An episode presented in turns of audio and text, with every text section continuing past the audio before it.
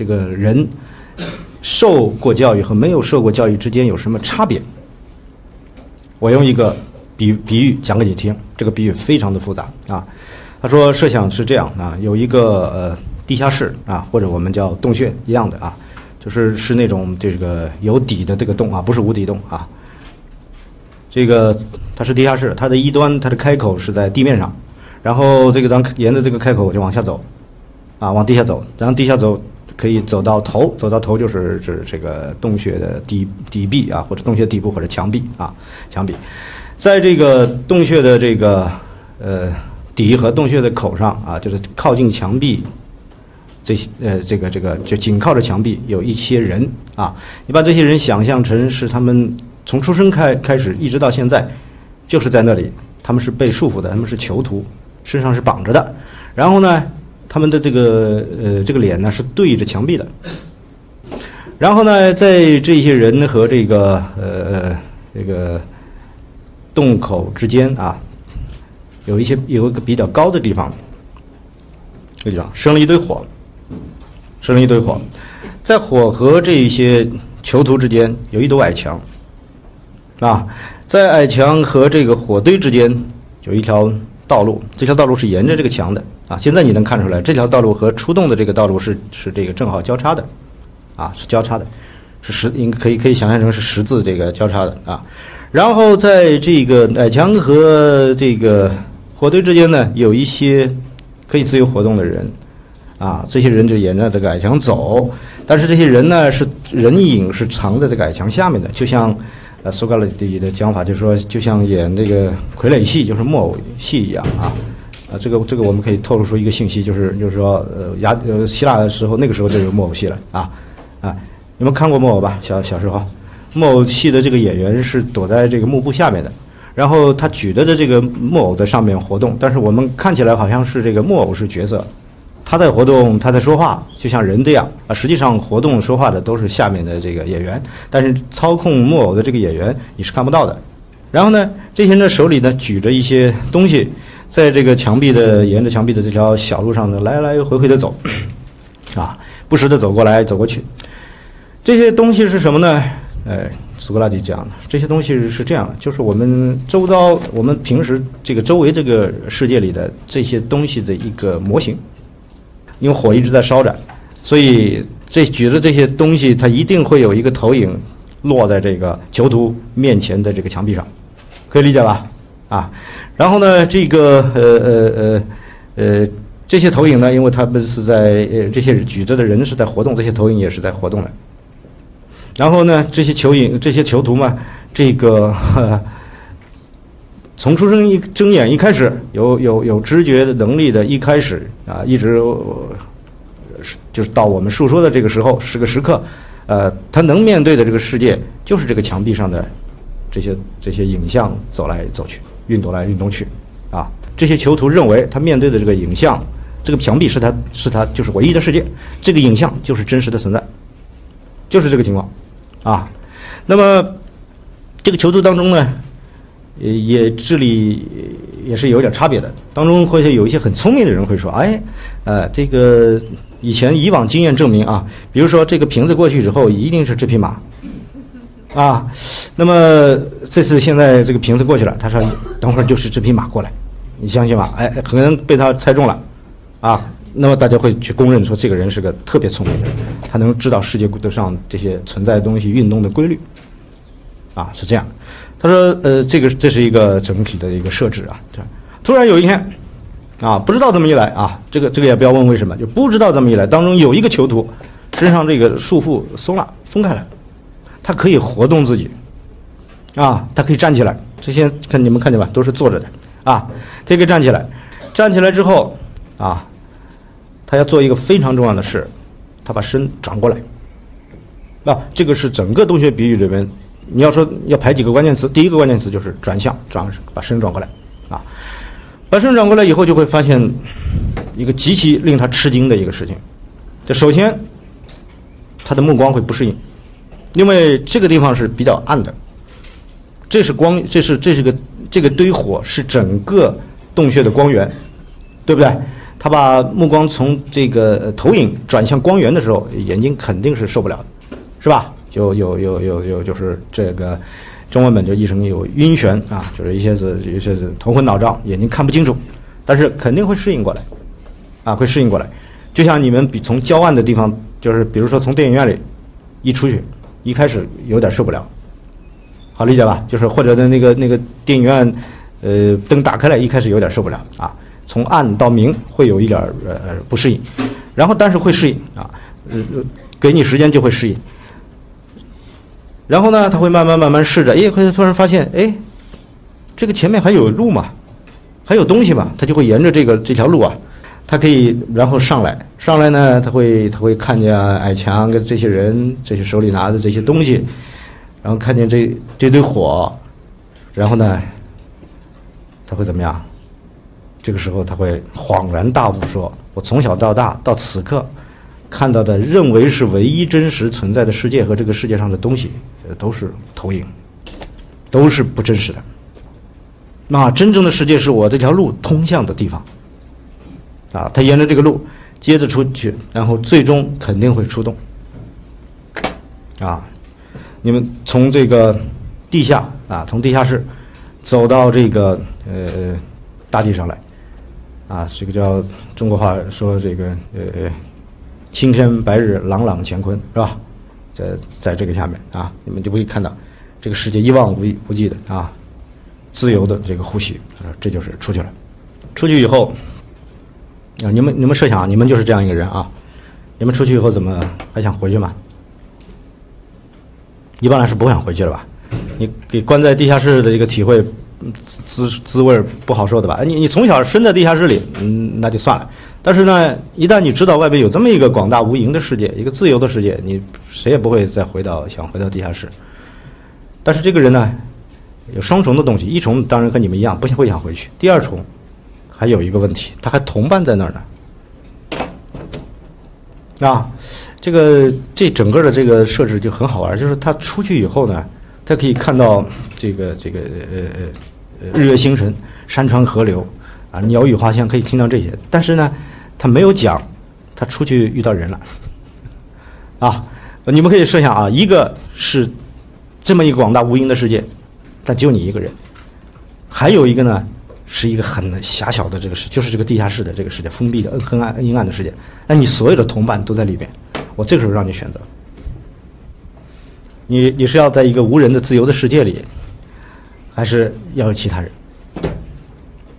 啊，这个这个这这个时候，这个时候不好说了啊。呃，不管出于什么动机，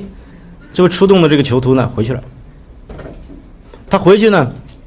呃，我们我们理解啊，最可能动机就是很简单。就是他要把这些朋友一起都解放了，跟他一起走，是吧？大家都出动多好。但是呢，那个苏格拉底讲，这些人不会相信他说的，认为他说的是胡言乱语。只有你一个人讲你一个人的这个经验，我们其他所有的人都没有办法，都没有经验到你说的这个东西。那当然，逻辑的这个推论就是说你发疯了嘛？就你一个人说我我我这。昨天晚上我看见什么了啊？我我说我看见佛菩萨了。其实所有跟我在一起的人，如果说没看见，那么就是我中邪了，我出现幻觉了，对不对？那呃，他再要烦他们，不断的就是说跟我走，跟我走。他说这些人会非常的烦躁，如果可能，他们会把他抓起来杀掉的。整个动议就讲到这儿为止，啊，就停在这个地方啊，就停在这个囚徒回去劝说无效。并且有被杀掉的危险啊！停在这儿。这个比喻啊，这个这个这个是是这个故事，到底在讲什么？啊，我们先听一下苏格拉底自己有个解释啊，然后我们就这个解释做再解释啊。呃，我给同学们啊，就是讲这个后面洞穴比喻的这个呃整个的完整的。最大的这个呃呃这个这东西比这个最大的安排里面，就分这几块，一个就是我刚刚讲的一个本喻啊，就是你这就是它它完整的前后的这个比喻，是在五五一四 A 到五一七 A 这个地方，就是他把比喻说完了啊，包括这个情节都说完了。然后是五一七 B 到五一七的 C，这是苏格拉底自己的一个解释，就是说所有的这些这个是解释成什么啊？然后呢，这个引申苏格拉底自己的一个引申就是五一七 D 到五二幺 C 啊。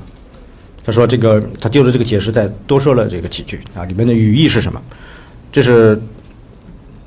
这个本域解释与引申是这个理想国的这个文本里的东西，啊，那么我后面要接着再追问几句啊，再和大家一起再做一个讨论啊，做一个讨论。我们先看啊，苏格拉底解释说是这样的，他说，他他是用注意啊，他就是用前面的现喻来解这个动域的啊，就像我刚才讲的，他是把整个这个地下的一个球室。解释成可见世界，把这个出了洞以后的，啊，这个大自然啊，这个真实的世界，地面上的世界，解释成可知世界。然后呢，这堆火，解释成太阳。这个地面上的这个这个太阳，解释成善的理念。你们听啊，最开始有点呃，听起来很奇怪是吧？因为太阳出现了两次。啊，太阳出现这个两次呢，这个用法是这个当时的这个希腊呃思想家、知识分子特别喜欢用的一个思想，叫比例中项。就火比太阳等于太阳比善，这太阳出现两次，它是比例的中项。啊，这个第一次火比太阳是太阳是被比方的，是这这个呃用来比方的这个东西是火，它比的东西是太阳。第二次太阳是用来做比方的，就是鱼体啊。就它是能喻，它是用来比喻成比喻善的理念的，就出现了这么两次，啊，然后按照苏格拉底一个讲法，这个里面是一个是这个呃可这个可整个可见世界的话，这是太阳，那么很清楚，这手里这些人举的这个东西，就是我们可见世界里说的这个呃呃这个直线比喻里面说的可见世界的第二个线段，就是我分成实物这个线段，对不对？然后呢，这个东西呢？这个墙壁上看见的这些呢，毫无疑问就是那个最呃最初那个线段，就是影像的这个世界。然后他的引申是这样啊，他的引申说，这个人呃，这就好比一个呃受过一个人受过教育前后的转变。这个转变呢，就是呃一言以蔽之啊，就是原来没有受过教育之前的这个呃这个状态，就是这个盯着这个。墙壁底部的影像看的这些背负的这些囚徒的状态，就是没受过教育的状态；受过教育之后的状态，就是转过身来摸索着这个上路出动的状态。教育完成了，就是在洞外这个状态。就是这两个啊。那么在这里面最重要的是这个转向啊。呃，我在这儿要做一个非常呃呃，做一个更加具体的一个说明啊。那个嗯。有的先生在这里呃，或者说，这整个这个比喻是把这个这个人呐，这个包括这个囚徒，包括就是特别是这个出动的人，比成灵魂，人的灵魂，啊，那么在这大体上说的是可以对，但是呢，我我觉得这个要说的更确切一些，因为它应当比成人的这个灵魂的兴趣，就是灵魂的心眼的目光，是灵魂的目光啊，他经历的这个这不同的这个阶段呢啊，就是看到影像。看到实物，看到看到这个太阳，然后这个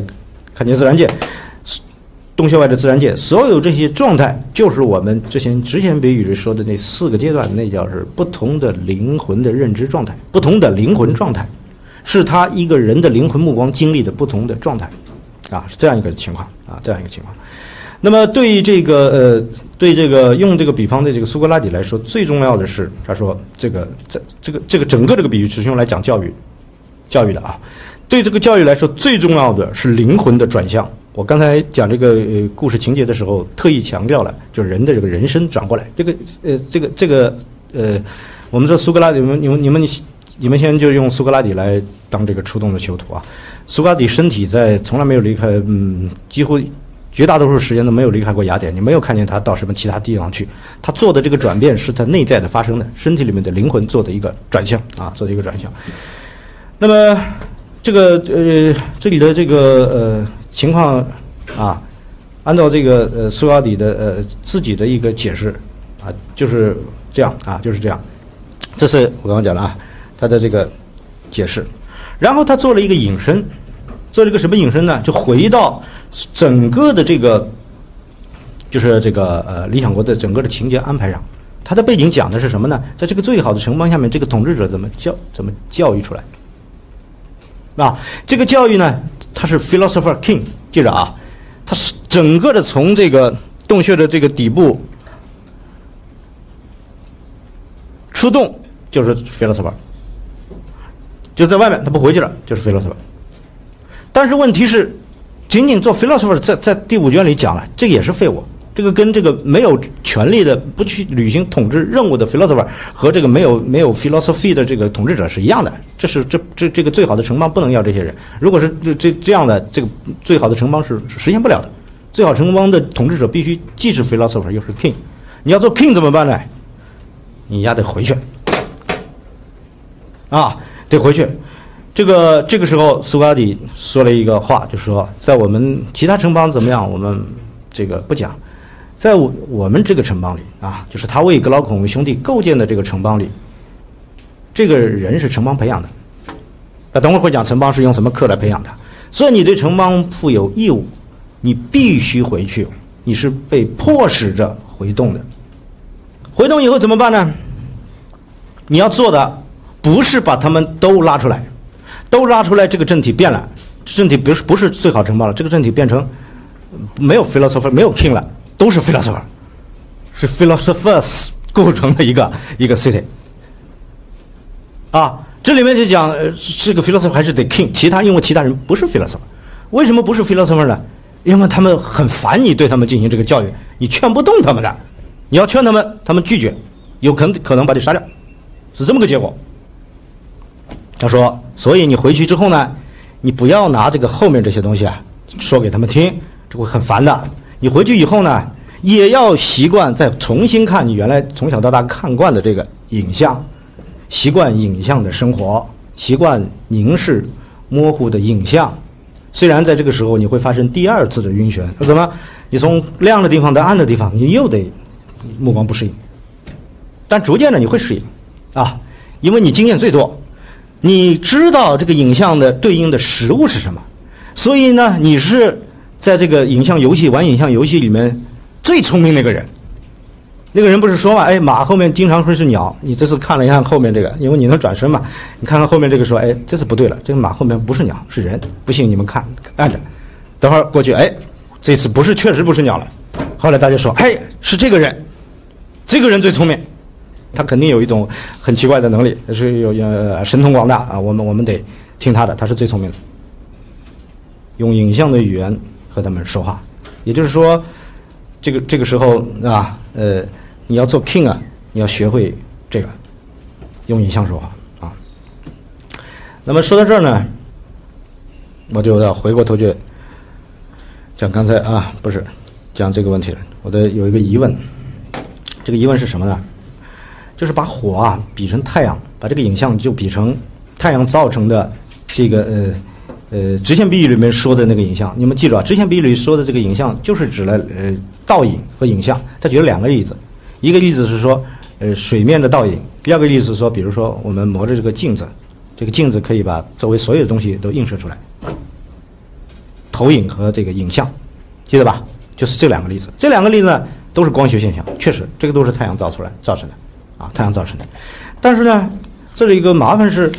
呃。人就是这个，他把这个比成整个的这个可见世界，可见世界里的人是不是真的只生活在这个就是光学意义上的影像当中？我们看到这个洞域啊，他说了就是两个结局，一个是实际的结局，就是说他只说的是可能啊，在这个洞域里面是可能的，在历史上是现实的，在洞域里面是现实的，在历史上是可能的。这两个是和可能和现实正好是相互对应起来，什么意思呢？在洞穴里面说，那个出动的囚徒可能会被杀掉，记得啊。但是这个正好是对应的现实城邦里，苏格拉底被杀掉了。然后在这个在这个呃比喻里面说，这个出动的囚徒实际上在里面进行统治着，那就比喻这个苏格拉底实际上可以不被杀掉，他用另外的方式掌握 power。但是那个时候他说，这个这个回动的统治者要用什么方式呢？要用影像的语言，也就是说，历史上那个苏格拉底那个语言那是莽撞的。为什么？他见人就进行哲学教育，他不会影像的语言。哎，那我们说历史上那苏格拉底他不会的是什么呢？不会演讲，你身边看了吗？不会演讲啊！他在其他的对话录里反复讲过，他不擅长长篇大论这个演讲，他喜欢一对一的讨论，那就是讨论啊！真正的讨论班就是应该是那样的，一对一的讨论啊！他也不喜欢用意象，然后呢，他对对于诗、对于 mus 的艺术、对于音乐那是很笨拙的，他这些都不会。那么把所有这些东西对照起来一看呢，我们会觉得历史上的苏格拉底不是因为跟人讨论光学意义上的影像被杀掉的，他是跟人讨论什么呢？讨论法律，讨论诗，讨论传统。一一句话，传统里面所有讨论传统的价值观被杀掉的。所以在这个意义上呢，在这是一个一个一个解释啊。再加上我我现在预知啊，第十卷它有一个比方，第十卷它正式的讨论诗。讨论诗的时候，他说这个诗诗描述这个这个万事万物啊，好像这个诗人无所不知，无所不晓。比如说诗会这个呃荷马史诗里，他会描述打仗，就像好像他是统帅一样，排兵布阵，所有东西他都知道。那实际上这个很简单，他为什么知道万事万物？他说有一有一样东西，他万事万物一下子就知道镜子啊，你照什么，这镜子里就有什么。但是外这些外面他照的东西呢，并不是镜子生产的。他并不是真的知道这个，他只是是再现了这个东西。哎，这个时候在第十卷里面，这个光学意义上的倒影用来说什么？说诗中的意象。啊，这个影像如果分了两重，一个光学意义上的，我刚刚说投影映射，还有一种是诗里的 image，image 啊。那么这个时候呢，我们这个就可以就可以明白整个的县域，特别是这里的这个呃呃呃。动欲，这说的是什么？这个这堆火，如果是带造成了诗和其他啊一切艺术作品里的意象，这个产生的火，那就不是这个这个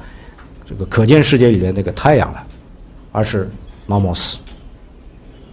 我跟你们原来已经解释过这个概念，nomos 啊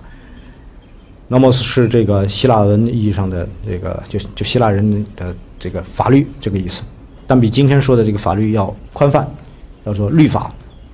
比较宽泛。所以呢，呃呃，有的先生给给他译成律法。在今天，呃，这个犹太教的这个呃性特性和这个伊斯兰教的特性都是律法。在这儿，如果把这个火解释成 nomos 的话，那么就很清楚，这个火堆里面是这个围绕 nomos 建立起来，这个就是 city。然后在外面这个就是是是 nature 啊，就洞出洞这个洞内的这个对比，就是 nature 跟 law 的这个对比和紧张，或者是 nature 跟 city 的对比和紧张啊。那么苏格拉底冒犯的是什么东西呢？呃，归根结底，他冒犯的是这堆火，因为。因为他要说的这个，所有这些东西是这堆火带来的，啊，他呃他会说，在外面统治的，只要你见过太阳，你会觉得这个火是太可笑了。虽然它有一点有一点光和热，但是跟太阳是没办法比的。你完全可以灭掉这堆火，到外面去生活，啊，在太阳下面生活的。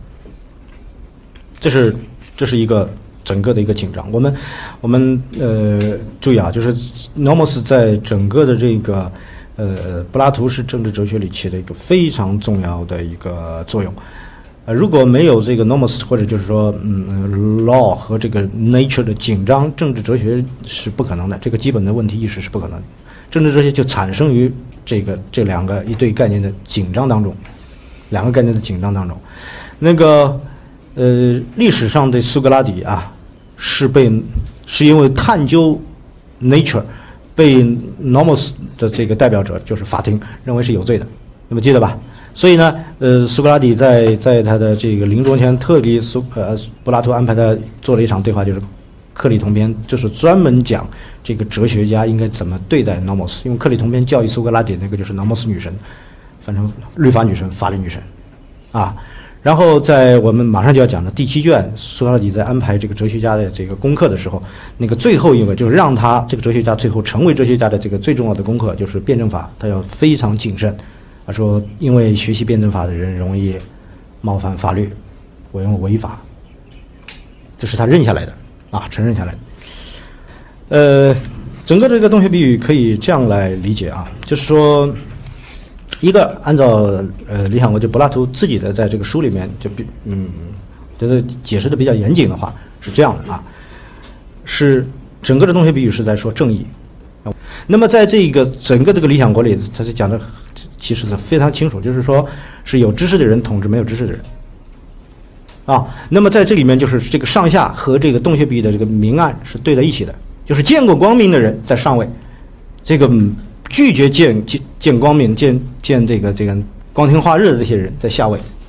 所以真伪明暗上下是对应的，就是掌握真理的人在上，就是这个啊呃只能通过影像掌握部分的真实的东西，根本是虚虚妄的东西的这些人在下，是真伪上下明暗对应，真伪和上下是对着的，这是。正义的线索，这里面正义把真实真理包在里边，就是把这个动欲把这个现欲包在自身当中。因为现域讲的是不同的真实程度，讲的是真的问题，但是动欲讲的是正义的问题，就是它不仅仅是说讲，呃，现域只是说真实的是什么样子，不大真实，最不真实是怎么个情况。动欲讲的更完整，说这个真实的东西要统治，这个这个，在政治上统治不真实的东西，就是最好的城邦，在柏拉图那啊。也仍然只是一个洞穴，听明白了没有？啊，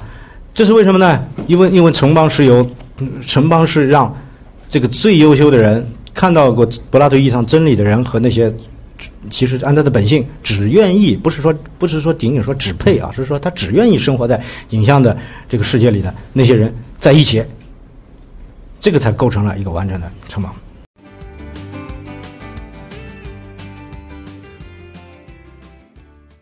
在最好的城邦里，把这个，呃呃，比较好的这个哲学种子，培养成一个真正的哲人王，需要这个建立哪些科目？这些教育呢，都是哲学教育。但是建做哲人王还有一个教育是做王的这个教育，也就是用动语里的语言说，你要你要用这个啊，你要熟悉影像的游戏。这层教育呢，第七卷里根本就没讲。他只不过是说到实践当中去摸索啊，怎怎么怎么，那么有这个两个情况啊，这两个可能，一个可能是说政治这个东西呢，没办法从课上讲，从课上学的就是政治学，那不是政治，政治是一定要到实际当中去操操作的，啊，就像就像你不可能通过读书去学会开一辆车一样，你要学会开车就一定自己要开的，一定边上有个师这个老司机先生在边上带着你啊。要不不断的带你的，啊，所有真正学这个技艺以前就是就是这个结构，就是叫师傅带徒弟，就是带出来，你跟他在身边带出来，不是说看一本书就会的，这是一个情况，就是说他没有办法把它立成一个课，就是一个一个一个一个一个理论学习的一个课，啊，还有一种情况呢，就是说影像的语言的掌握影像的语言，呃，他不用想了，因为在在之前讲第二届音乐教育的时候，已经讨论的非常充分了。清楚吧？啊，所以他之后讲了，虽然讲的是培养哲人王，但是他讲出来的这个科目，全是哲学课，没有做王的课，一共学六门课，比你们学的课少多了，就六门课，而这六门课就是三二一，就第一个阶段学三门，然后学二两门，然后学一门，就是这样倒三角过来。最重要的是最后一门，就是辩证法，前前面五门都是为了这个给这个学辩证法做准备。直线比喻还记得吗？右边最后那一段就是辩证法才能进入的那个世界。啊，那么前面的这些呢，这个个前面五门课呢，是为了最后这一阶段的。前面这个五门课呢，归上去我们一看呢，哎，首先它讲的是这个直线比喻那个第三阶段的这个课啊，也是六门课啊，就是有一些人就学了前面五门课，到第六门课辩证法死活学不上去了，可不可以？可以。就是他以后也可以专门就教这些课，那些学得好的课，他成不了哲学家啊，他可以成科学家，但是呢也有用，啊也有用。比如说你你你你你学好算术，那个对治理城邦肯定是有用的，对不对？呃，不管是对各个方面，特别是比如说管理财务、财政的话，特别有用啊。但是呢，对学哲对哲学家来说，学好算术有什么用呢？他说里面最重要的一个是说，算术里面要你找到一，因为数数是从一开始的。啊，我我上次讲日语讲了那么多，就是说为什么一那么重要。但是这个人认识一是从算术一，不是理念一开始的。他说算术一怎么怎么怎么数出来呢？他说这个比如说孩子一开始呃计数啊，就数手指头就行了。一二三四五啊，手五个啊，六指数的数六个是吧？一二三四五。但是你为什么能把这几这个几个手指呃还比如说我们平时说数东西啊，就是说呃现在想想起来，比如说要你。直观的表现算术，你可以把它把它用几个点来表现，对不对？打几个点，这几个点彼此是完全没有差别的，除了位置上有差别，是吧？就左边一个，右边一个，他们可以换一下，这是二，对不对？但是手指不一样，手指这五个指头啊都有自己名字的，对吧？那个没有名字叫无名指，那就是它的名字，就是它的名字。哎，这个就说明五个手指头都有五个名字，就说明它们有是有差别的。大拇指跟那小拇指差别很大的。但是你为什么要把它就像几个点一样？他说无所谓，我从小拇指数起来是一，从大拇指数起来一，都一样的，没没有关系。它的在计数的时候，它的差别是被抽掉的，清楚吧？计数最重要的是要把差别抽掉。所以他说这个不是说仅仅是说做科学家有用，他对最后掌握这个辩证法是有大用处的，因为辩证法无非把这个东西贯彻到底。然后呢，开始学几何，先学平面几何，再学立体几何。这个第二门课平面几何，第三门课立体几何，第四门课是这个天文学，第五门课是合成学。苏格拉底在这捣了一个捣了一个鬼啊！他讲到平面几何以后，啪一下子就说后面那个科目应该学天文学了。啊，后来想想不对，好像平面几何跟天文学之间还加一个是立体几何，他他退回退过去说讨论要把立体几何放在这个第三门。哎，这个玩了一个花样，知道吧？这玩了一个花样干嘛呢？让大家印印象深。那不玩这个花样，平铺直叙下去，大家觉得立体结构跟跟所有这些东西这个也是一样的。完了这个花样以后呢，他就说，哎，好像立体结构有样很特别的东西。为什么你在这个地方一开始忘掉，后面又强调了？明白吧？啊，那么平面几何，苏格拉底说，在里面要你要认识到了就是永恒跟生灭的东西，就是说在平面几何里讨论的那个东西是永恒的东西。推出来的这条定理不是只适用于你画出来的这个东西，你画你根本没有画出三角形来，三角形是画不出来的。难道这三角形是画之前没有吗？还是你把它这个黑板上三角形擦了以后，三角形就就消失了？不是，三角形就在那里。你是借助你画的这个图形，把握那个三角形，清楚吧？画的这个东西，这些东西是可以生灭的，但是你把握的那个是永恒的。在在在这个呃几何学里触及到都是永恒的面永恒界的这些这些真理这些定理。苏格拉底在几何学里看见的最重要的，除了其他的很重要，最重要的是有，它让人分辨永恒、永恒和生灭。学会几何，你就知道有一些东西是永恒的，跟这个材料没有关系。天文学里，他说要找到的是比例和数，因为这个事情是很奇怪的。按照这个呃县域的这个这个划分啊，从这个天文呃从这个算术和几何。到这个天文学和合成学是退步了，因为天文学和合成学一个处理可见的，一个处理这个这个这个听觉的，那个都是感官世界的东西。啊，他怎么越学越下往下走了呢？他整个都是一个上下啊，从从从从这些学到辩证法就是往上走，怎么会往下走呢？那么在这儿就是呃，我跟诸位讲一个解释啊，就是说呃，天文学跟呃处理的这个运动是可见的。这个合成学里面处理的这个声音是可听的，但是在里面抓住的规律本身是没有这个算术和几何是这个发现不了的。这个规律是更复杂的。我们在我们在天文学里研究的是是运动的规律，这个运动的规律要要要用要用这个几何和这个算术表现出来啊。所以呢，它天文学是一个综合，因为按照这个直线比喻啊。这个算术和几何是属于第三，是属于可知世界的，对不对？天文和和声处理的现象是第二线段，是可见世界里的。但是天文学要找到的东西是把可见的和可知的合在一起，它要从可见的世界里面发现出规律来。这个规律是要借助这个数和形才能抓住的。清楚了没有？他做了一个，已经开始做了一个综合，也就是说，从天文学和和声学开始有综合了，有把相反的东西合在一起了。这个这个辩证法里面比较重要的是要相反的东西啊合在一起啊。那么这里面柏拉图特意写了一句，他说：“真正的往上看，往上是看永恒的东西，就天文学意义上的那个上，就是宇宙星空。你今天动不动人讲仰望星空，但是星空在柏拉图主义里面的根本不是上，因为它是可以看见的，可以看见的东西不是真正的上。啊，真真正的上是永恒界的这个东西，是可知界的东西啊。这里面呃，天文学跟合成学是有个地方是一样的，就是有比例跟数的啊。”比例和数的要有一个和谐的这个关系啊，这个我们呃先讲过了，这个我们忽略过去啊，跳过不多讲。最后是要学习辩证法。呃，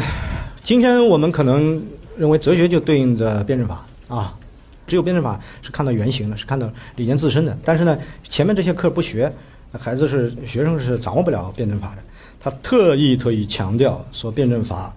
是个特别危险的东西。前面的五门课都不危险，辩证法危险。他说这个辩证法呢，要要安排这个在他的最好的城邦里，要安排这些学生啊，三十岁以后才开始学。有这样的人稳重啊，这个真是很奇怪啊！我二十八岁就就拿了哲学博士了啊，这这我们学哲学十八岁都开始开始学了是吧？苏苏格拉底为什么讲这个呢？非常奇怪啊！他从三十岁开始学，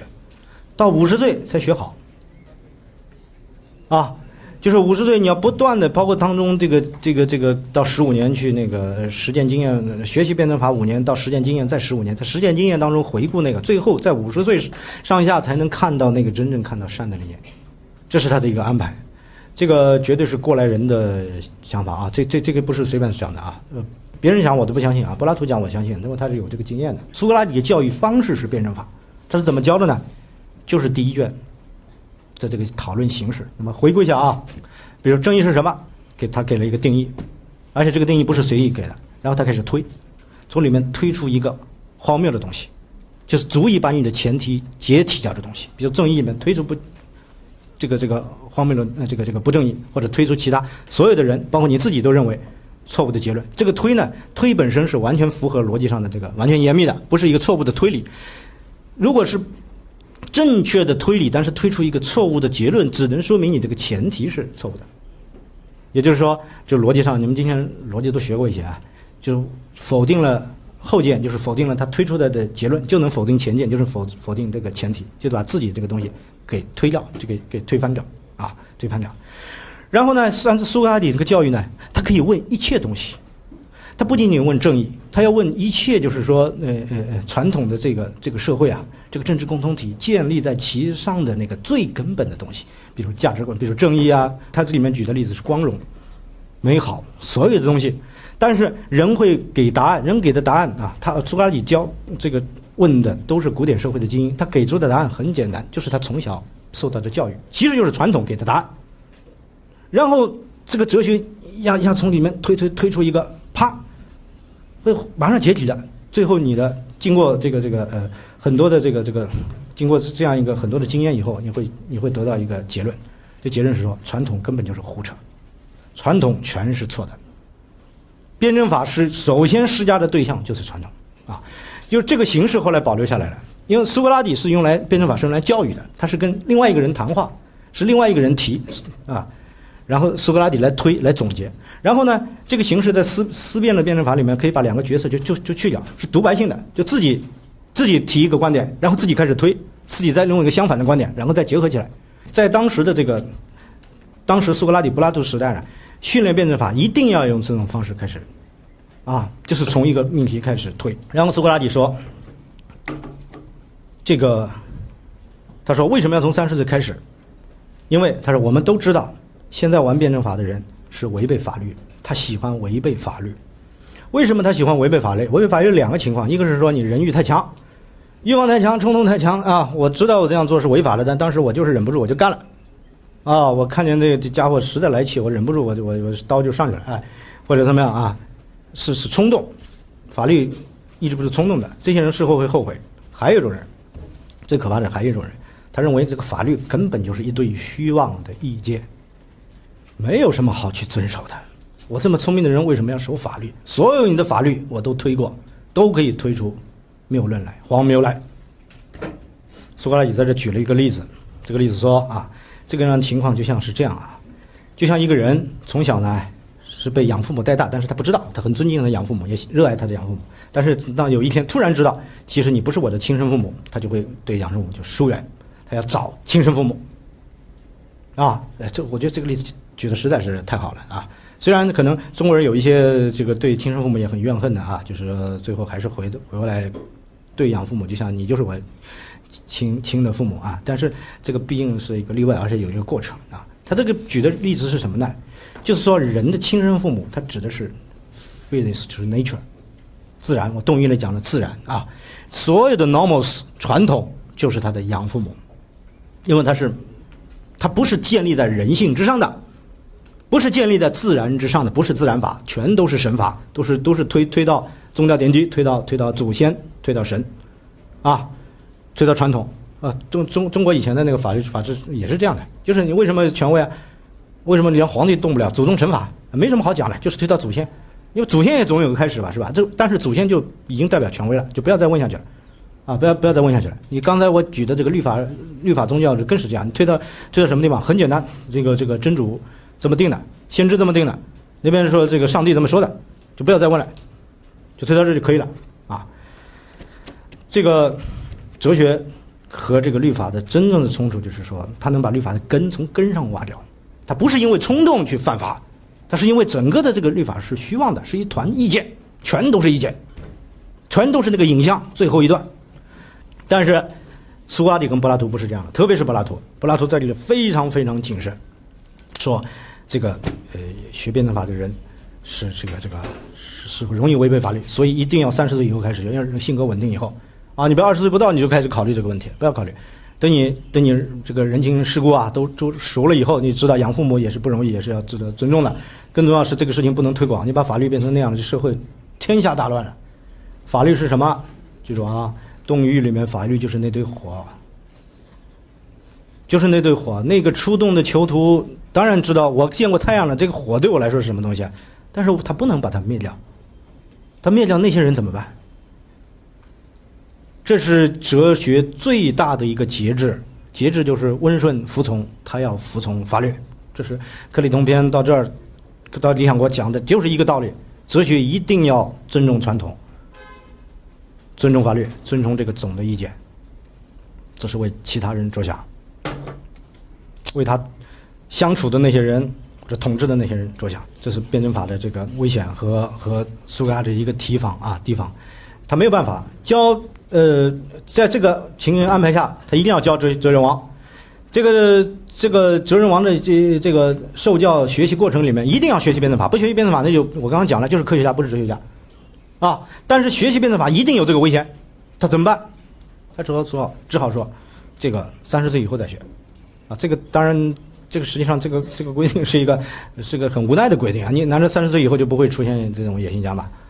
一样的，那个人有呃，这个这个要要其他方面反反复复要讲要讲啊，讲政治跟这个呃正义跟真理是不一样的，政治是一定是说是和这个不是说不优秀的人，政治是和那些生活在虚妄里的人相处的一个活动，呃，你就你就。不能叫醒他们，他们不是装睡，是真的睡了，是真的睡了啊。这是这个辩证法啊。你们看苏格拉底的安排，学习辩证法是五年，然后实践经验是十五年。这个实践经验里面，他是讲了他干嘛干嘛，就是怎么样怎么样，这个在这个跟着原来的这个统治者身边啊，这个这个工作，在在到了快五十五十岁上下。就会融会贯通啊！这个融会贯通已经是这样，辩证法一定要把不同的东西结合起来，最后是融会贯通的。但是这个融会贯通不仅仅是说理论学习里不同的学科和不同的学科里触及到东西融会贯通，就像我刚才讲的，把可见可知的融会贯通，更重要是把理论跟实践融会贯通。所以在这个这个后面的辩证法这个五年，他还可以讲，实践经验十五年就没办法讲的，啊，实践智慧是没有办法学的，啊，没有办法通过书本学，通过实践学，但是人的实践都是有限的，那么通过什么学呢？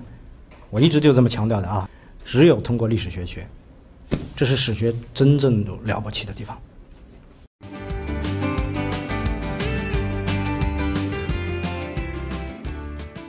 呃，细细的看一下这几个政体的基本的情况啊，你会你会发现，呃，苏格拉底的这个表述在这里出了一个跟历史这个对照，它出了一个问题。首先啊，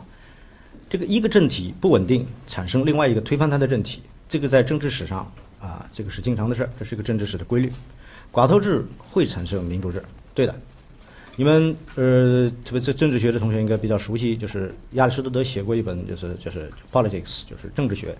啊，呃，这个在很多地方话题是顺着这个话题是理想国的话题，提了不同的观点，它里面有很多经验的观察，他的观察是说，一个城邦的寡头制是不稳定的，它肯定会引起平民的暴动，变成民主制，哎，但是呢，民主制呢也可能变成寡头制。啊，这是反正这两个都不大稳定。啊。呃，民主制也能变成建筑制，就是寡头、民主、见证这三个啊，三级会相互相互变的。啊，就一个引起一个，第二个引起第三个，就是这样，或者说第一个和第二个之间这个这个来回变，啊，总之是不稳定。基于这个情况呢，后来这个有一个就是罗马帝国时代的，但是用希腊文写作的这个这个很有名的政治史家叫布利比乌斯啊，我们这翻成布利比亚斯。他提过一个非常著名的政体循环理论，啊，就是说一个政体会带来另一个政体，怎么样啊？这个在这里面和和苏格拉底在理论上推的，和亚里士多德在实践上观察到的，呃，有些地方是比较接近的。但是呢，这个布利比亚斯提了两点和苏格拉底这不一样啊。第一，他说这最后会有一个稳定政体稳定下来，不再变，它不再会呃交替的变，这个政体是一个混合政体。就是它既有寡头制的因素，也有民主制的因素，把它这个这个相互制衡着，这个政体就不变了。总之，混合政体会结束政体循环，啊，这是第一点。第二点，第二点是非常明显的，波利比亚斯甚至亚里士多德跟苏格拉底都不一样的地方。他们说，亚里士多德跟特别是波利比亚斯说，斯巴达政体是稳定的，它不会带来寡头政体和后面的一系列的变化。实际实际上的政治史是这样的，苏这个苏格拉底这里在这里描述是说，斯巴达政体下面一步下面一步就变成寡头政体了，是不是？啊，你们你们读了书就寡头政体再一步就变成平民政体，好像斯巴达政体到寡头政体这个容易程度，就像寡头政体到平民政体这个容易程度一样啊。但实际上情况不是这样的，斯巴达政体是超级稳定，在古代有一个一个说法，当然未必可靠，但是但是也说明古代人的这样一个看法，就斯巴达这个政体是稳定了八百年，雅典的民主政体只稳定了八十年。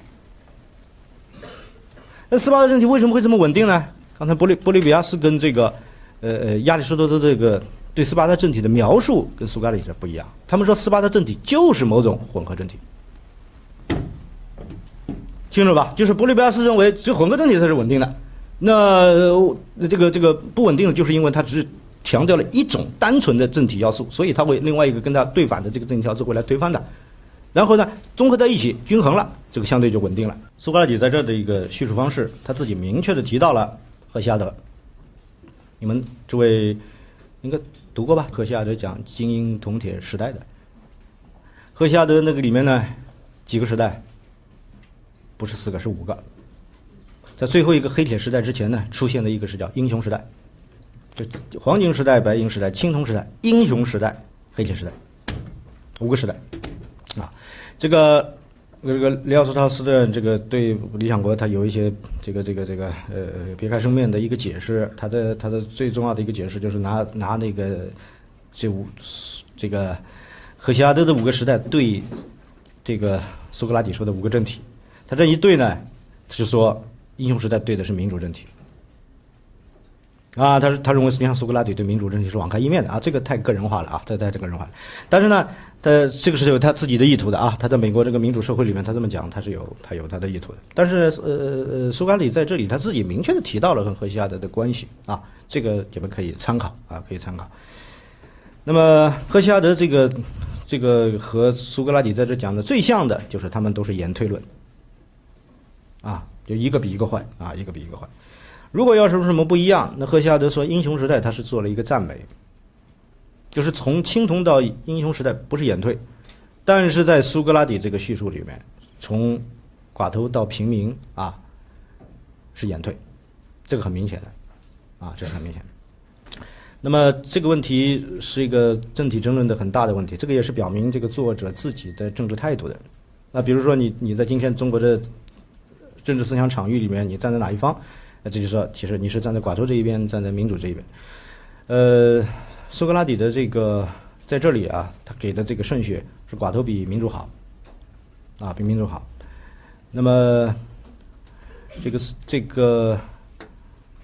这不是柏拉图说的唯一的话啊。柏拉图在其他，比如说你们去看政治学，它有一个政体表，政体学说，那里面是六种政体，不是这个五种政体。这六种政体里面，柏拉图说合法的民主制比这个啊不合法的民主制要好，也比寡头制好。那他这里面做了一个一个不引人注意，但实际上是非常重要的一个调整。而亚里士多德非常明显啊，亚里士多德说民主制比寡头制好。但是呢，这个好也不过是说，就是民主制和寡头制都很坏，但是呢，民主制呢。是坏的里面最不坏的那个，啊，听清楚了吧？这是这是亚里士多德排的这个这个表啊，这是个这是一个呃呃呃，就是说在正体里面，当然是五种啊，或者现实的说是四种，理想的去掉一种去掉，现实的就是四种。在四种里面最重要的这个这个争论是寡头跟民主之间的一个争论，啊，我们刚才讲了寡头制、民主制。建主制这三个是同一个政治社会的三种因素。这个政治社会就是，其实民主制就是寡头制推翻寡头制的这些因素，就是民主制以及建主制都是寡头制准备好的。第一句话，第二句话啊，我我要求你们等会儿再细看下去。建主制不是脱离民主制在的一个形态，建主制就是一个民主制的最彻底的形态。那跟民主制、跟建主制最近的是民主制，就表面上看起来跟它最远的。就民主制的核心是是自由，建主制的特点一有言语彼此特点是奴役，但是它是这个奴役是从哪里来的？它不是从寡头制，不是从前面的这个斯巴达政体来的，它是从民主那个那个最主最崇尚极度自由的这个民主制一步一转身跨就跨到建筑制，啊，他我我经常就这么讲啊，见证就是民主的激进形态，我们我们来看的具体一点啊，我们来看这个。这个表呢是静态的一个概括啊，苏格拉底的叙述的线索的是动态的，啊，就是从这个第一一行斯巴达克里特政体，然后怎么到第二行寡头政体，到第三行民主政体，到最后一个见证，啊，首先啊，非常个有意思啊，在这里面苏格拉底的叙述，你看起来他是在讲历史啊，这个不是同。这个一个一个一个军制的一个历史啊，它是从，它这个斯巴达政体是个现实的政体，但是呢，那个最好的政体呢是个理论上的政体，然后他做历史叙述的时候呢说，斯巴达这种现实的政体呢是从那个最好的政体沦落下来的，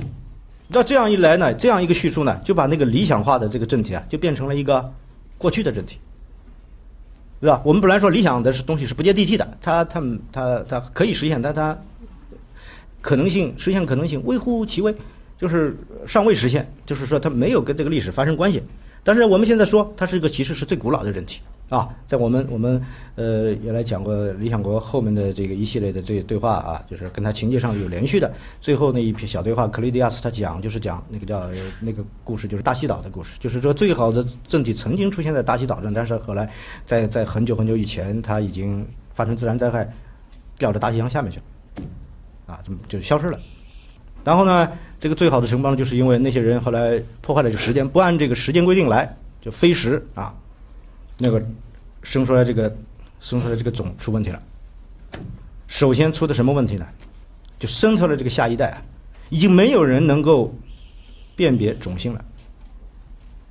啊，这里面他这个制度安排是，你们你们没没发现，就是说金银铜铁这个这个就是各得其位的这个最好的政体。它要能够成立，都有一个最起码的条件，就是得有人能够分辨金银铜铁。就分辨金银铜铁的这个种性，这是一个分辨种性的种性。那么他说，这个由于啊，刚才讲了，这个男女结合不依天时，结果下下来一代已经没有人能够辨出好坏了，结果就坏事了，就是在统治者里面窜入了这个铜铁种，窜进去了啊，就是这个黄金跟铜铁种开始内斗，啊，这个内斗以后呢，结果最后出现的是一个折中的政体。就是个银种人统治的政体。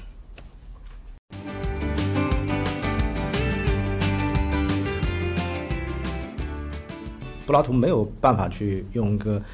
完全用一个他自己满意的概念去概括它，他用了列举名字，就是说斯巴达政体、克里特政体，这这是个很奇怪的名字。他他后面就开始出现都是概念，没有没有没有用城邦这个名字啊。嗯，然后呃，或者他或做了一个概括，就叫荣誉政体。啊，就是说，呃，也有翻成勋罚政体的，就是说，有荣誉的人是呃有军功，以和军功带来荣誉的人统治的政体，啊，由军功贵族统治的政体，啊，这个确切的说是这样的啊，这个正体的情况就这样啊，然后和它对应的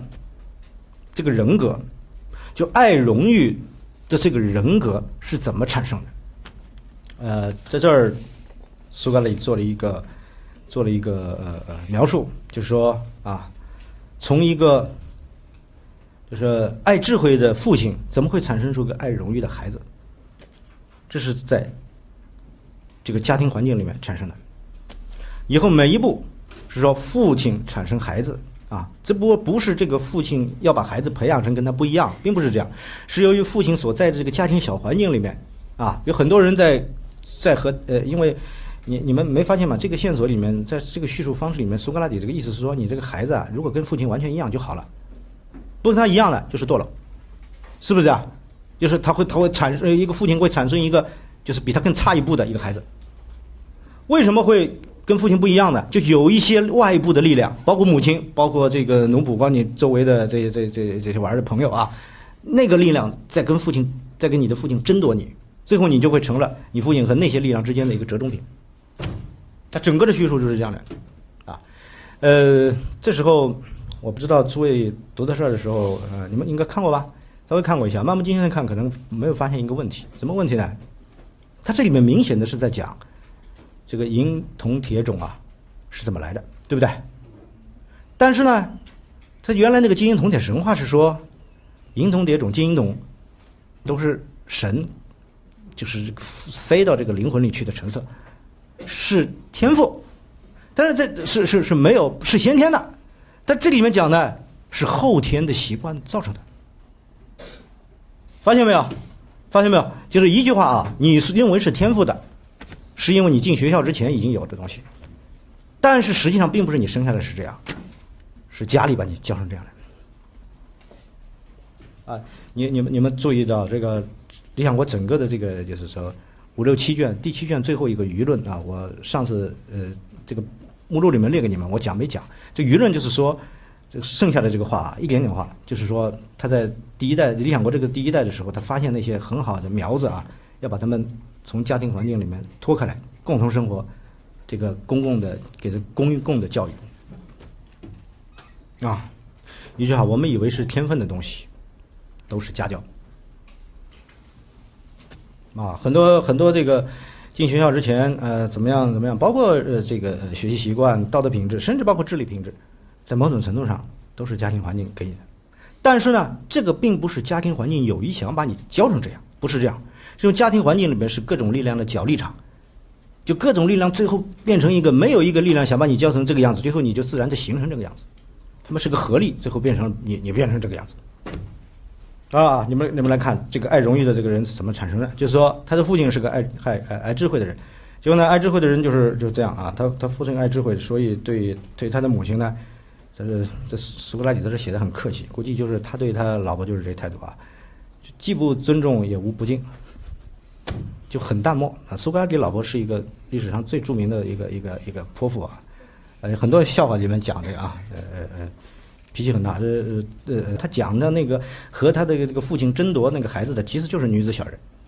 就是母亲要抱怨，然后奴仆也在抱怨，说干什么呢？你父亲啊，一心一意爱智慧，对权力、财富都这个这个不在乎，结果弄得我们很没面子。干什么？因为你你又没权，你又没钱。这个我跟其他人，这个他妈妈说，我跟其他人的这个这个老婆出去出去啊，比如说我就很没面子嘛。他们一个一个丈夫家里要么有钱，要么有权，就开始不断的抱怨，懂吗？就是这个这个事情全是这样来的，就是他的这个习惯是被熏成的，不是说有意义他母亲想把他教成那个样子，不是的，他就就是不断的是是在抱怨，周围的人也会抱怨吗。你你你你这个人也太不懂事了，太书呆子气了啊！不给自己捞一点什么好处，也没势力，让我们也也跟着也受受委屈。那么这样两种力量，父亲是代表理性的，那边母亲奴仆是代表欲望的，弄来弄去，这孩子就是个变成个折中的人，他变成个傲慢的、爱荣誉的人，啊，既不要理性，他也不要欲望，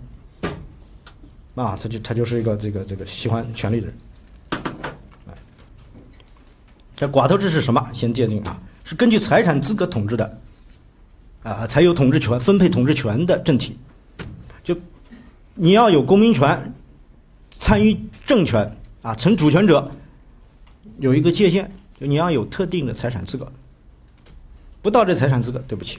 啊，你是自由人，但是你不能在公民进公民大会投票，没有选举权，没有被选举权。啊，有时候选举权和被选举权还不完全一样啊，你可以有选举权，但是你财产资格不到，你没有被选举权，啊，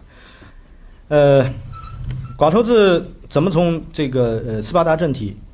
来的？啊，那苏格拉底觉得他那那些那些呃勇武的人，实际上偷偷的是爱钱的。这个观察，这个很刻毒。实际上啊，亚里士多德做过同样的观察，他说这个斯巴达人，其实是很贪财的。但是斯巴达社会为什么没有变成寡头制呢？很简单，没钱可贪。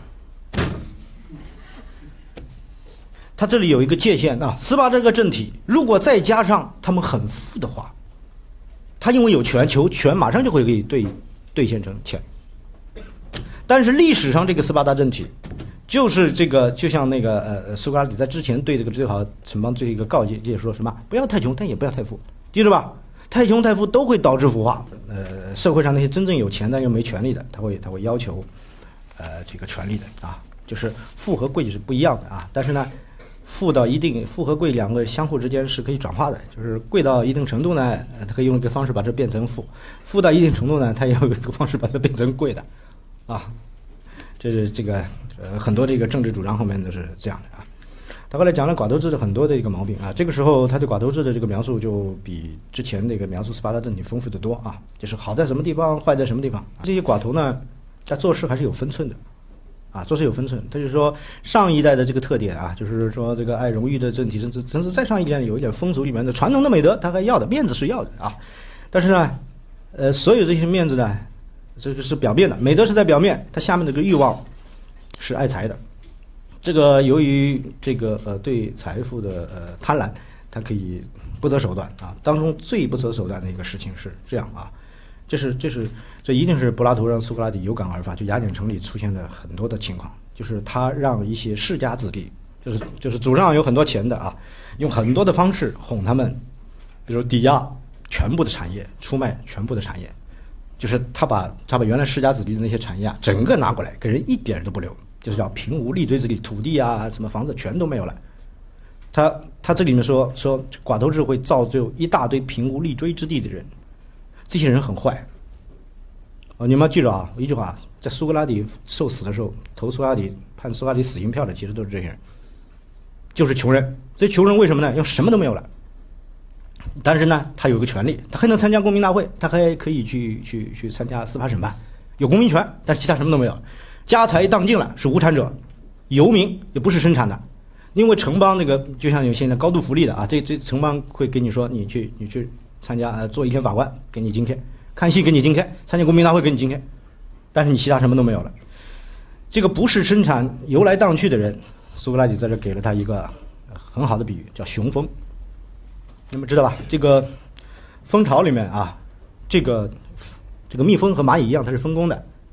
是不是？啊？分工的。这个呃呃，其实这个真正去采蜜的这个蜜蜂是没有性别的，它只负责工作。他他不交配不生孩子，他只是工作，啊，然后这个这个生殖的这个蜜蜂就是蜂后，就我们叫蜂王浆，那那个蜂王就是蜂，就是是母的，是蜂后，它不断的在产卵。如果你进蜂巢了以后看，它它跟其他蜜蜂都不一样，它就像个卵虫一样，它不断的在产卵，不断的在产卵。但是呢，它只是它只是母的，得得有这个雄蜂啊，让它受精，然后后面那个才能生起来。但是雄蜂呢，它只管这个，就是是是这个受精，它其他什么都不管，它不是工不工作的，工作的是那个小蜜蜂在工作，是采蜜的，所以游来荡去。所以雄蜂是在是在这个这个蜂巢里是很招人烦的，知道吧？这个一多就是说蜜就少了，因为它它不工作呀，对吧？他就说城邦里面有很多人无无所事事的，但是那些都是穷人，为什么无所事事呢？因为他他的产业全部被那些富人给给给给给用各种方式给弄走了。变成贫无立锥之地，就这些人在雅典，这肯定是现实情况。雅典社会这些人越来越多，越来越多。啊，这个这些人是后来民主制甚至是建主制的社会根基。但是苏格拉底早在谈论寡头制的时候跟他讲了，这些就是寡头的这个造成的。接下来是寡头制这个个人怎么来的？啊，就，撇开城邦啊，这个城邦没关系，就是个人，就是父亲是有权的，搞政治的。爱荣誉的父亲怎么产生了一个爱钱的孩子？很简单啊，这个事实，呃，说几句马上就能理解。一句话，这政治啊，以前老话叫“宦海沉浮”，你不可能掌权的，不可能永远掌权的，就是这个一定是政治是高度不稳定的。然后这孩子看了看他父亲，哎呀，你这么爱虚荣，要权，一会儿呢，你会给人家抛给革命党会给弄到这儿了，一会儿被逃变放逐了。你这个日子真没法过，我我不想过你这个日子，权没用了，还是钱靠得住，懂吗？哎，这个时候，这个这个寡头啊，开始啊，寡头这这个个人的这个品性开始发生变化了，他这个灵魂里面是欲望做主了，既不是理智，也不是这个呃这个荣誉啊，是欲望这个做主了啊，这个理性就要变成一种计算性的理性，就是。反复算，我收益是多少？我支出是多少？我做这个事是赔本啊，还是赚的？赚是赚了多少啊？是不是少赚？这这个这也是理性啊！发财的人当然要有理性了，但是所有这个理性是围着他这个爱财这个欲望转的，对不对？这是第一点。第二呢，喜欢钱跟爱财和这个爱荣誉根本是两回事啊！我们我们中国老话有一些把那个爱荣誉的人叫死要面子活受罪的。就托底棺材，只要一个外表光鲜，他后面他他花多少钱，他赔本他都不管了。这是这是爱荣誉的人，明白吧？这个寡头只是挣钱的人，是没没福气啊。他他的他的所有成就感就是挣的钱越来越多，他绝对不是需要享用的人。享用是让要散钱的，懂不懂？读到过所有那些吝啬鬼的小说，欧也尼·格朗台啊，就里面那个老格朗台啊，全是全是这样的。他只是聚聚了一点就不能花，花了就少了嘛。哎，那那花他的钱的是谁呢？就他孩子。后面啊，你看民主制，哎，很很这个很可爱的、很重要的民主制啊，怎么来的啊？民主制一定会带来寡头制，一定会带来民主制。为什么？因为寡头制会带来贫富不均，贫富不均你们这些穷人会合在一起啊，然后呢？在民主在寡头制的这个框架下面，它会产生党争，是寡头制，但是它会有有一些就不同的政治派别，就是就是政党的党啊，党争啊。当时雅典是有党争的，雅典这个党争是在民主制的框架下面有党争，那寡头制下面也有党争，因为它是同一个政治社会。我跟你刚刚跟你讲了啊，就不同的这个政治势力，有穷人嘛？那民主制的一个一个界定啊，如果是寡头制，是说按财产资格分配政治权利的话，这个权利是 power 啊，不是不是 right。这个民主制是用自由身份，就是说你你你是公民大会议员，你可以参与政权，不用别的，不用财产资格，是自由人就行了。不是是奴隶不行，不是奴隶就行了，对吧？这叫自由。所以民民主制的这个这个原则是自由，不是不是说我们今天那个意义上那个，呃，这个那个意义上的自由啊，就是说你不是奴隶，它这个门槛降得更低。寡头制的这个这个原理是财产，民主制的原理是自由。这是两个，这个自由这个门槛更低，啊，那个，呃，苏格拉底呃，其他发言权都没他对民主制发言权大，因为他他是生在这么一个城邦里的。苏格拉底、柏拉图都是生在雅典的，雅雅典可是可是可是民主的样板啊！人人类人类文明史上没有像雅典这样，呃，就是他自己讲自己的政体就成了民后面民族的楷模了。他说民主政体是一个。最五彩斑斓的政体，就是下面什么人都有，就大家都自由，谁也不管谁嘛，各种生活方式都有。民主的这个民主制的这个社会基础是寡头制下面这些游民，啊，游民仅仅是游民，有一些游民呢，绝大多数游民是不会有政治上的这个行动，没有那么暴力的行动的。啊，苏格拉底举了一个比方，说是雄蜂是没有刺的，就刚才那个比方，这个比方非常好。蜜蜂才有刺，嗯，扎人的你们那个小蜜蜂啊，就都都都是采蜜的啊，都是采蜜的，因为它在外面工作，它会遇到敌害，它会它会它会扎人。雄蜂是没有刺的啊，但是呢，苏格拉底说，我们这个这个是个寡头制和民主社会里面呢很奇怪，它会出现有刺的雄蜂，就是它又不干活，它有害，啊，它会攻击人。但是呢，这些人呢是那些平民们的首领。就团结在他们一起啊，这这这这这这些这些首领周围，然后平民团结起来，就会成为一支政治力量，把这个寡头制给推翻啊，然后把这个政体给改了，这政体就改成这个啊自由的这个穷人统治的政体啊。民主制呃这个现象大家都知道，怎么界定啊有点差别。我刚才讲的是呃呃亚里士多德界定啊，就是自由原原则是自由。亚里士多德讲过，讲得很清楚啊。他说，看起来民主制是多数人统治，寡头制是少数人统治，它只是表面现象。其实是民主制的原则是穷人统治，寡头制的原则是富人统治。只不过因为穷人肯定是多数人，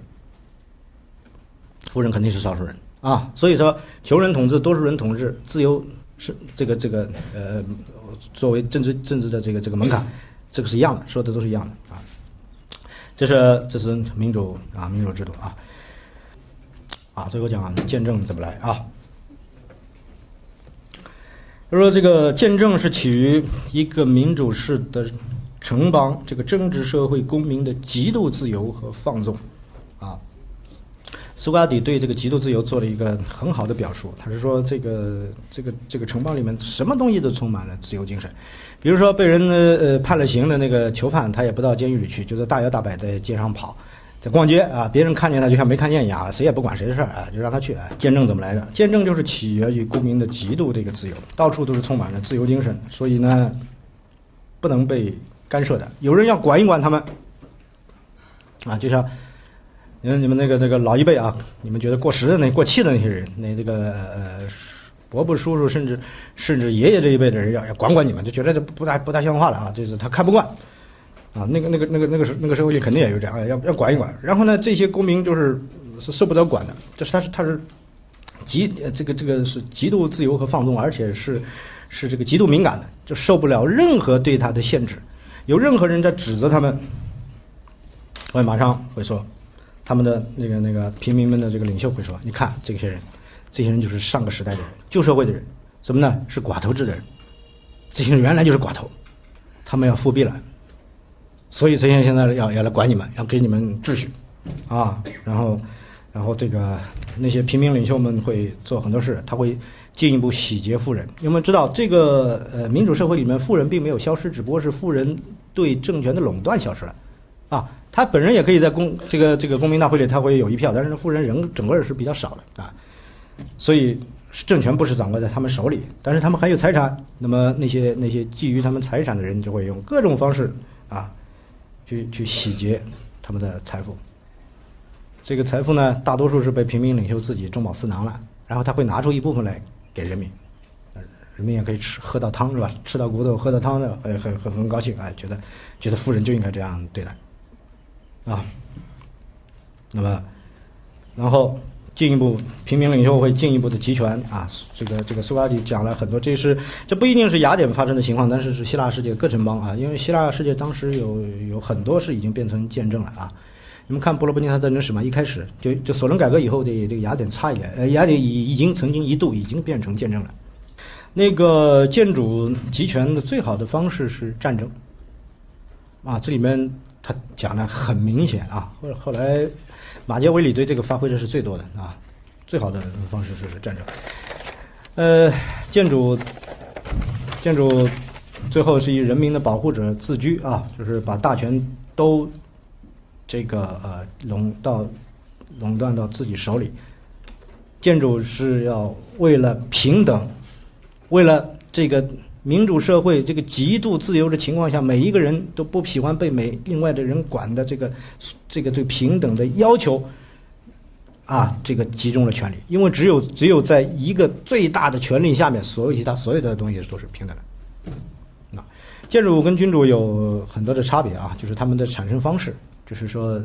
呃，君主是合乎用法理的合乎法理的这个程序产生的，君主啊，不管是继承的还是怎么样的啊。然后呢，建主是革命上台的，因为他把那个宪政秩序推翻，再一次政变上台。更重要的一个呢，是君主下面实际上是有各个不同等级的，啊，当然这个君主自己并不一定啊，其实，在君主在原则上，呃，是是是是是其实是倾向于拉拢平民来跟贵族做斗争，平衡贵族的。这这个是这是个君主制这个原则是三级原则，就君主、平民跟这个贵族啊。到了比如中国古代社会，它那个贵族被打掉以后呢，这个取而代之是是比如说是官僚集团啊，它是三级三级关系啊。但是呢，有时候它又要依赖这个地方。但是在建主那里不是这样的，它是我们今天说的扁平化的统治，扁平化的就当中这一层没有的，在他面前人人平等啊，就是这个平等是说在他面前谁都是被奴役的啊。平民政体为了这个呃，针对这个复辟的寡头政体，为了限制寡头政体的这个复辟，为了从根本上消除寡头政体的复辟，把自己在激进的形态下变成了建主政体。啊，这个见证呢，建建主会说，呃，是这样啊，呃，平民主政体嘛，就是人民统治，是吧？这人民是谁呢？人民就是他，他就是人民，一个人就代表了所有的人民，啊，这个。呃，这是后来的这个现代政治里面有很多的这个实际上跟建主制很像的啊。柏拉图肯定对现代政体是不满的，当然现代政它有很多历史上的一个条件啊。苏格拉底在这个地方呢就讲啊，就是统建主的这个呃这个见证这个统治啊，其实呃就是为了他维持这个在他面前全部平等的，他他肯定要在城堡里杀人，剪除优秀者啊。这是这是一个老故事了啊，就是说呃。